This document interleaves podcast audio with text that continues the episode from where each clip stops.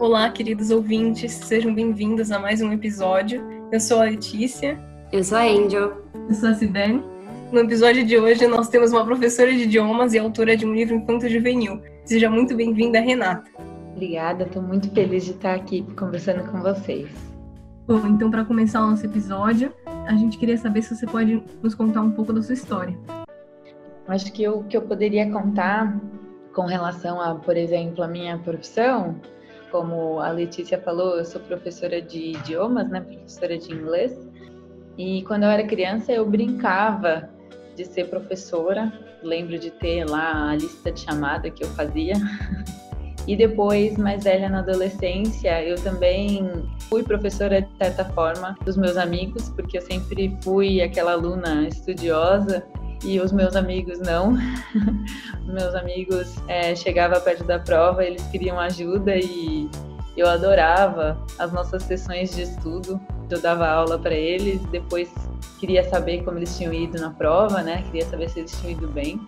Mas o engraçado é que no momento mesmo de decidir a minha profissão, eu fui para um caminho completamente diferente, porque é, eu tinha uma visão de que professor sofria demais.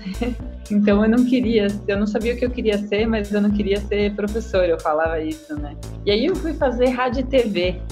Mas o que acontece é que quando eu estava entrando na faculdade, eu também estava terminando meu curso de inglês e eu tive a oportunidade de começar a trabalhar como monitora e depois como professora apesar de eu dizer que eu não queria que ela fosse a escolha para minha vida, eu aproveitei a oportunidade como uma forma de crescimento, de aprendizado.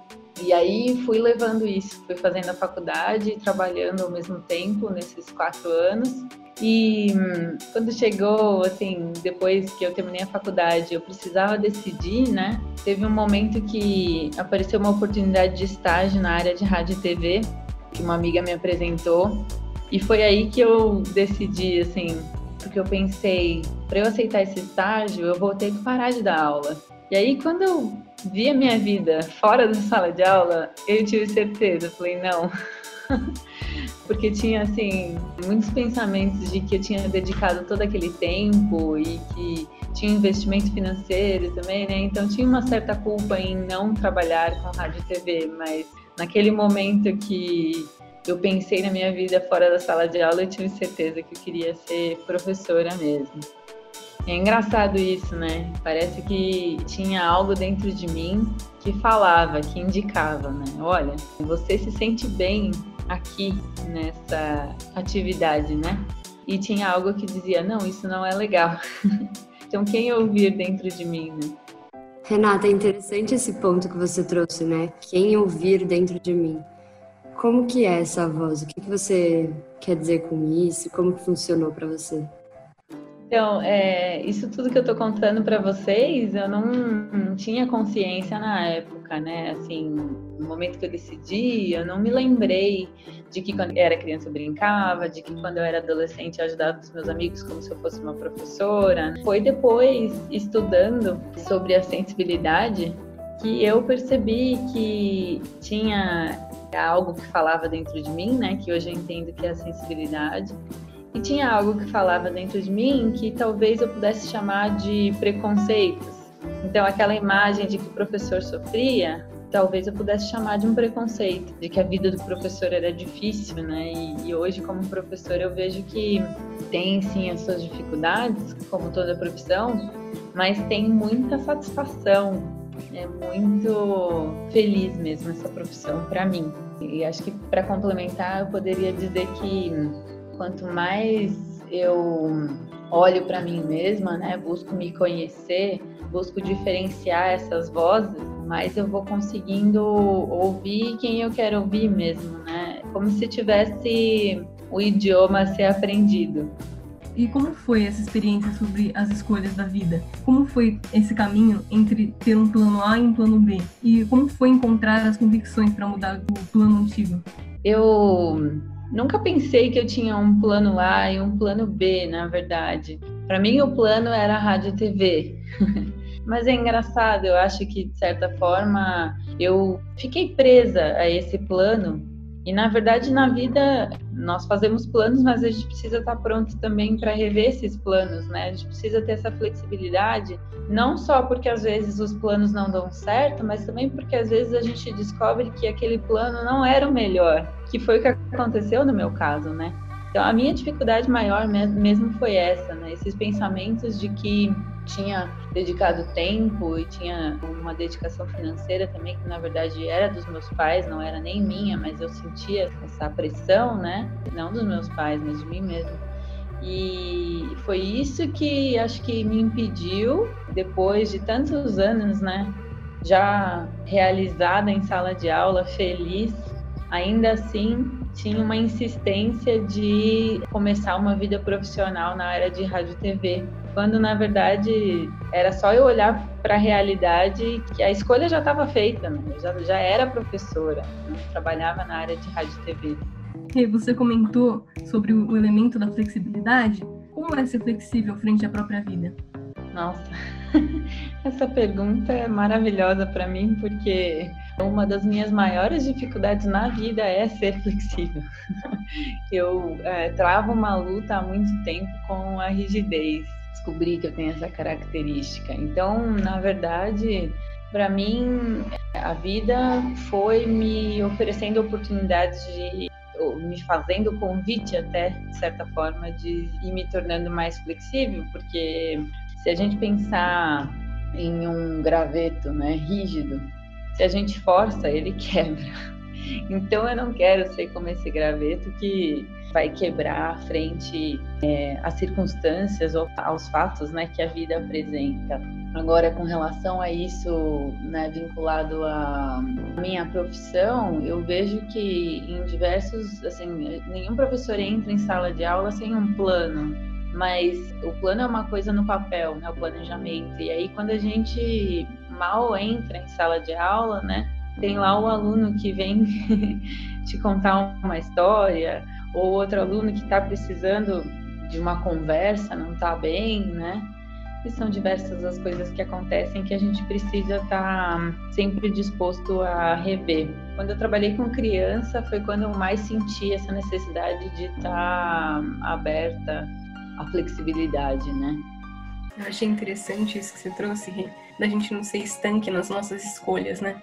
A gente tem que se permitir ser flexível, né? Ter mais opções. Mas você abordou um pouco do lado profissional, das suas escolhas no lado profissional. Eu queria saber um pouquinho do seu lado pessoal. Como foi encontrar a pessoa com quem você se casou? Um pouquinho sobre isso.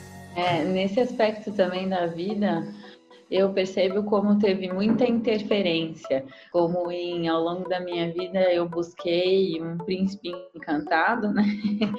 E me decepcionei, é claro, né? Mas foi interessante que quando o meu marido, quando ele me chamou para sair a primeira vez, eu estava numa fase em que eu estava mais voltada para mim mesma, de certa forma, buscando conhecimento de mim mesma e estava assim, dizendo não para essa parte da minha vida de uma forma geral. E, e aí, quando ele me chamou para sair, foi uma surpresa, não esperava e, e tão surpreendente quanto ele ter me chamado. Foi o sim que, que saiu da minha boca. que foi muito espontâneo, assim. Então parece mesmo que de novo o meu sentir apontou algo, né? que eu, eu não parei para buscar entender primeiro para depois responder. Eu só respondi com o meu sentimento mesmo. Eu, estudando sobre a sensibilidade, hoje entendo que eu consenti. É, o coração tem razões que a própria razão desconhece, né? Bom, agora que você já falou um pouquinho do seu lado profissional e do seu lado pessoal, a gente queria saber quais dificuldades apareceram nesse percurso e o que você aprendeu com elas? O que, elas te ensinaram? Essa pergunta também é bem legal. É, eu tenho essa característica que eu poderia chamar de deficiência psicológica, que é a timidez. E aí, então, quando eu comecei a trabalhar, eu tive essa grande oportunidade de lutar contra essa deficiência.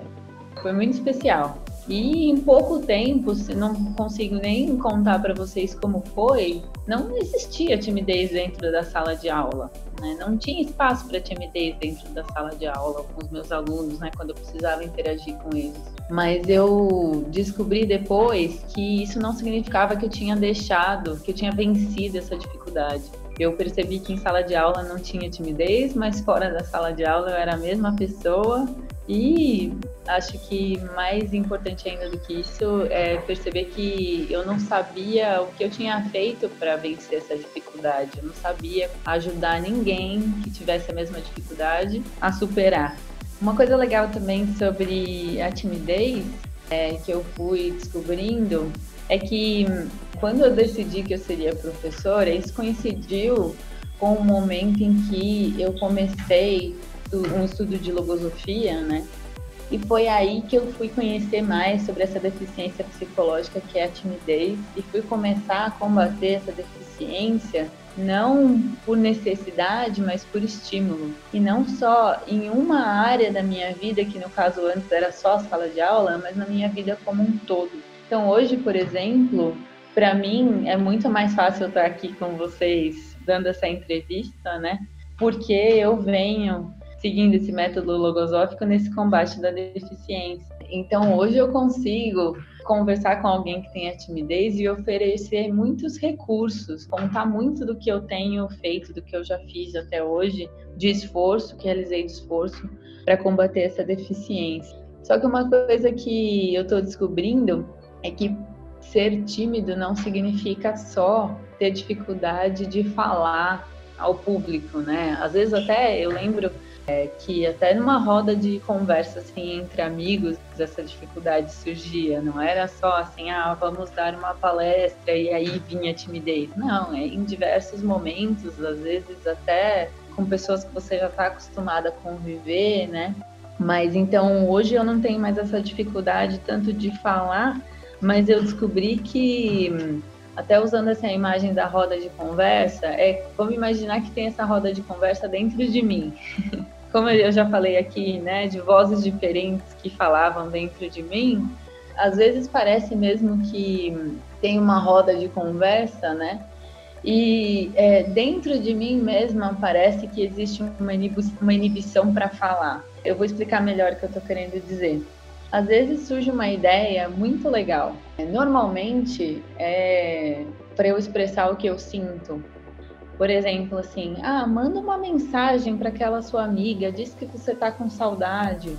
Ou manda uma mensagem para tal pessoa, diz que você é, gostou do que ela fez, que te fez sentir bem, enfim, né? Normalmente são coisas assim. Então é como se essa pessoa quisesse falar dentro de mim e tivesse lá uma outra voz cortando. É como se essa voz fosse inibida, né? E estou descobrindo uma sutileza maior aí nessa deficiência e estou buscando ficar atenta e fazer o que essa voz me diz. Porque dessa forma ela vai ganhando confiança para falar cada vez mais. Eu achei muito interessante isso que você falou sobre superar por estímulo, né, e não por necessidade. E eu, a minha vida inteira, ainda sou uma pessoa muito tímida, venho tentando lutar contra essa deficiência. E são enormes os malefícios, né, as consequências negativas dessa deficiência. E eu queria saber como foi para você enfrentar no aspecto do sofrimento, né, da faculdade de sofrer. Como foi para você? Ah, sim, a timidez já me causou muito sofrimento porque é aquela coisa, você quer fazer algo e você se sente numa prisão. Às vezes não é só falar, às vezes é fazer algo mesmo. Como eu falei, às vezes dá um abraço, quer dar um abraço em alguém se sente travado, assim, como uma pedra. e você se sentir numa prisão, é claro que causa sofrimento, né? Só que algo interessante que eu venho descobrindo é que o sofrer não precisa ser algo negativo, que na verdade o sofrer é um mecanismo que precisa existir sempre, porque ele me indica algo que não está bem e que eu preciso entender e preciso corrigir. Então, se a gente for pensar no físico, Se a gente se, a gente se corta e não sente dor, o que acontece é que a gente sangra, pode sangrar e, e nem, e não vai perceber, pode não perceber, e, e se, se acontece alguma coisa dentro da gente, a gente não tá vendo, né? A gente não sente dor, aquilo continua, né? É, consequências vão rolando e coisas vão se agravando e a gente não toma nenhuma atitude, né? Então, é nesse sentido que eu entendo que no aspecto psicológico também, se a gente não tivesse sofrer, a gente erraria, continuaria errando, né? Não teria nada indicando pra gente que tinha algo de errado e que a gente precisaria corrigir. Né? Inclusive em sala de aula também acontece muito isso. É, isso é algo que eu gostaria de trazer muito interessante que às vezes eu chegava ao final de uma aula e não estava me sentindo bem, né? Então tinha essa indicação de que tinha algo errado. O que eu percebo que é uma tendência minha e bem comum é de buscar o que está errado no outro. Ah, porque o aluno fez isso, ah, porque aconteceu tal coisa. Mas o que eu tenho aprendido é que enquanto eu não buscar essa causa dentro de mim, não tem praticamente nada que eu possa fazer. Porque para o meu aluno mudar, ele, ele vai mudar. Eu posso fazer algo para colaborar, para que ele mude, para que ele entenda que ele precisa mudar, mas quem vai mudar é ele. Agora, se tem algo que eu posso fazer, é mudar a mim mesma, né? É só complementando, o que eu percebi também é que eu começava uma aula pensando assim, ah, hoje eu quero ser mais tolerante, hoje eu quero ser mais paciente, e aí eu não conseguia. Então, é nesse sentido que eu falo que eu mesma posso mudar, porque às vezes não é nem o que o aluno fez, mas a minha visão, a minha colocação frente ao que ele fez. Por mais que não seja legal, eu posso ser paciente, eu posso ser tolerante, mas é uma luta. Escutando você falar, Renata, eu vivi aqui vários flashbacks da minha vida em que eu observei essa prisão dentro de mim atuando por conta da timidez. É impressionante, né? A gente se sente presa, a gente tem vontade de fazer algo, mas na verdade a gente não consegue fazer isso, né? Levantar a mão na sala de aula, às vezes para fazer uma pergunta, e você não tem coragem, né? Falta essa confiança, e aí alguém vai lá, levanta a mão e faz a mesma pergunta que você estava pensando em fazer, né? E você também mencionou sobre a confiança em si mesma. Eu observo que quando eu tô com essa confiança em mim mesma, parece mais simples e mais fácil de eu escutar a minha verdadeira voz, né? A minha vontade.